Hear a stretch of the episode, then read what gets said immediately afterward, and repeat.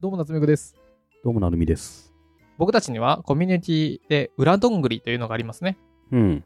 なるみさんそこで1対1でみんなと話してますよく知ってますね。それどんなのなんですか裏どんぐり特典として、なるみさんとワンオワンできる券っていうのがあるらしいです よ。まあね、夏目さん勝手に決めて、僕は実行してるわけですけど。 すごいですね、それ。100人いたら うん。 1人と30分話して、何 ?3000 分違うわ。3, 3万分そんないくどんな計算してんだ、そ れ。50時間かな。うん。うん、 3000分じゃないあ、3000分 ?30 分かける100でしょ ?3000 分か。うん。 3000で、分って5時間 ?6 時間、うん、うんうん3000分やってんだ、俺今。 5時間じゃないです。50じゃないです。あ、50時間ね。うん。どうですかいろいろとお話ししてみて。 いや、でもね、いろんな人よりは楽しいですね。あの、全国各地にいる、あらゆる職業の方がいますよ、ほんと。何話すんですかなんだろう、割と、普通に仕事の、今マジで、明日までみたいな仕事の悩みみたいな、ってくる人もい 上る司にし。聞け、上司に。 そうそうそうそう。上司に聞け。それ今、もう僕に聞いてる場合じゃないんじゃないかなぐらいな質問、あの、普通の仕事の質問から、なんかね、面白かったのが、うん。今からなるみさんはビューティーアドバイザーです。私に架空の化粧品を勧めてくださいみたいなね、 何その模擬面大接。喜利みたいなものが始まってさ。あとね、300円払うから、これを聞いてくださいとかね。へえ、それ、与座ヒカルのやつじゃん。そうそうそう。あれをやってみたりとか、いろんなのがありますね。あとまあ、特に話題もなく雑談してるとかね。へえ、結構それ面白そうですね。うん、だって共通点はどんぐり FM が好きっていうだけでし ょ。そうです。うん。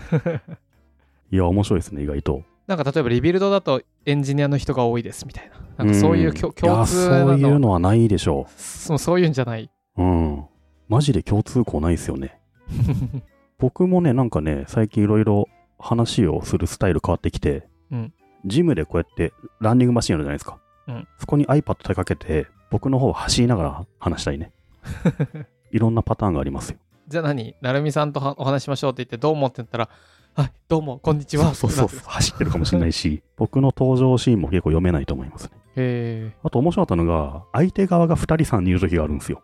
え、何それ。あ、そう 友か達別もいにまダすメみとはた言いなっ。て、ダメとは言ってないからそうね。そうそうそう。それ何今日なるみさん私が聞いてるポッドキャストはなるみさんって人と話すんだけどつって来るみた いなね。もしかしたら画面の向こう、数百人聞いてるかもしれないですからね。確かに大画面に映して。確かにっていうね、あらゆるパターンが出てくるからちょっと面白い。へえ結構でもそれ面白そうですよねいろんな人とお話しできるの、それでさ、なんか、どうやってそのミーティングの時間設定するかみたいなやつもさ、あの、カレンドリーっていうサービス使ってんすよ。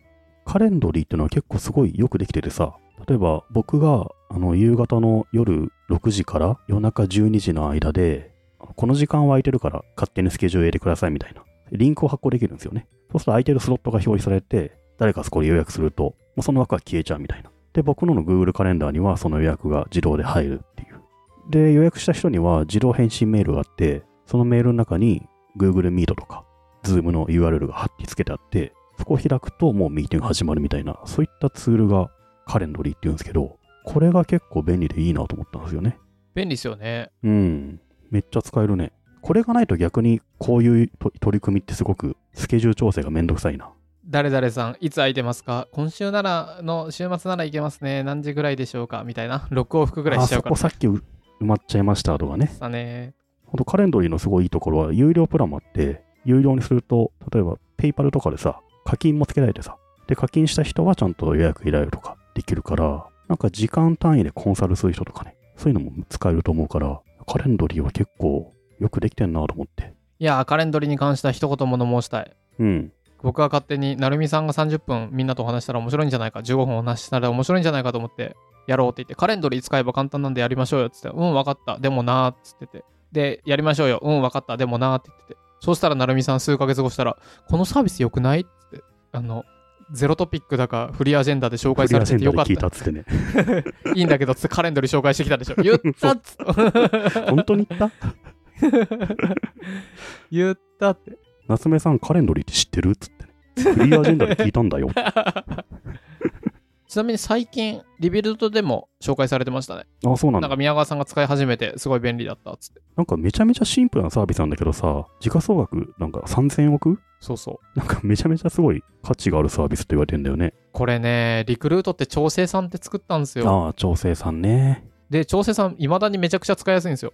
うん。調整さんってなんでカレンドリーになれなかったんだろう っていうね。名前かな調名整さん前もありそうっ。てなんかちょっと。じゃあダメ。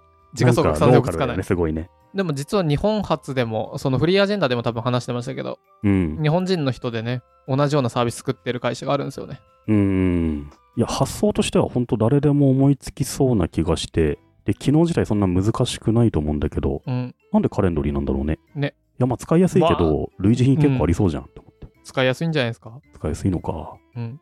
いやーそこで、何じゃあ、なるみさんとお話したいってなったらどうしたらいいんですかまず裏どんぐりに入ります。裏どんぐりはどっかになんかリンク探せばありますよね。うんはまあ適当にリンク探すと出てくるんですけど、うんまあそこ入ると、うんその会員限定スラックがあって、その中で、その僕のカレンダーのリンクがあるので、そこからもうご自由にお申し込みくださいって感じですね。そうすると、なるみさんとお話ができる。そうです。新しく入った人でもいいんですかもう全然誰でもいいですよ。何回でもいいんですかどうしどうしようかね。一回一回にし一ます。周するまでは一回かな。うん。 だって、あれでしょなんだろう。じゃあ、夏目ぐが40個と枠取っちゃいましたとかなっちゃうからね。毎日破綻入しれちゃうるとかね。破綻しちゃうから。ねいや結構ね、僕、リスナー向けサービスは各種やってるんでね。うんうんあの、リスナーさん誕生日に派遣されるっていうのもありましたしね。 はいはい。今年呼ばれてないんですよ。あの、2年連続言ってたんですけど、はい。え、今年でない ?2020 年ってこと2021年は呼ばれてないですね。あ、まだ。うん。まだだって3ヶ月だけだから。いやいや、同じ人がさ、2019年、2020年と呼んできて、ああ、そういうこと年始ぐらいに誕生日今だった人年そろが。そろかなと思ってるんですけどね。はいはい。じゃあ、もしね、興味ある方は、裏どんぐりに入って、はい。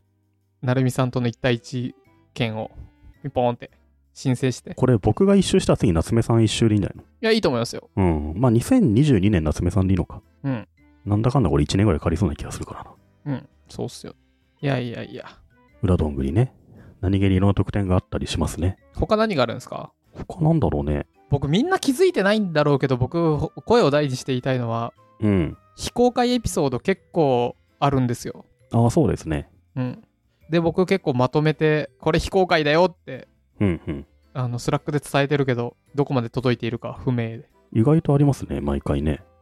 あとあれか、収録したのを、ほぼと、ほぼというか、取って出しだけど、収録した瞬間ぐらいからほぼ聞ける。そうです瞬ね。間ってことはないけど、まあ、あの、収録の様子が生配信されてるから、そのまま見れる、聞けるってあるし、まあ、見逃した人もすぐに聞けるかな。そうか、一つ目はまずライブ配信でもうすぐにそうそうそ収録の様子がう。うん、その場で見えますと。見れると。あとは、それにコメントすると、そのコメント通りにことが進むってあります ね。いや僕ら、あの、話す内容考えてないからさ、はい、コメント頼りやったりするわけじゃないですか。確かに。うん。コントロールできますね、うまくやるとね。で、3つ目がさっき言った、なるみさんと1対1でお話できます。うん。僕結構非公開のやつで自分で聞いてて面白いなと思うのいくつかあるんだけどな。これピーって入りそうだけど、あの、 たやつとか。あれは、ダメだろ、あれ。そういう結構面白いのがね。そうだよね。今までだったら、完全に、なんだろう、ボツにして、放ボツ物ににししてたましもたのが一応見れるわけだもんね。そうそう。それを発掘するのは面白い気がする。そうだね。うん。んまあ、気が向いたら入っていただいてって感じですかね。そうですね。うん。あとなんかあったかな。あ裏どんぐりの特典うん。まあ、そんなもんか。うん。あの、僕は困った時にネット繋がらないけどどうしたらって言ったら教えてもらえたことはありましたけど ね。 あの、確かに新しいネット買うんだけどっていう。うん、うん。インターネットに詳しい人が多いですね。 いやいやいや、裏どんぐり。結構ね、僕もこれ面白いなと思ったんで、そのなるみさんとお話できるのは。まあ、スラックで常になんかやりとりしてるんでね。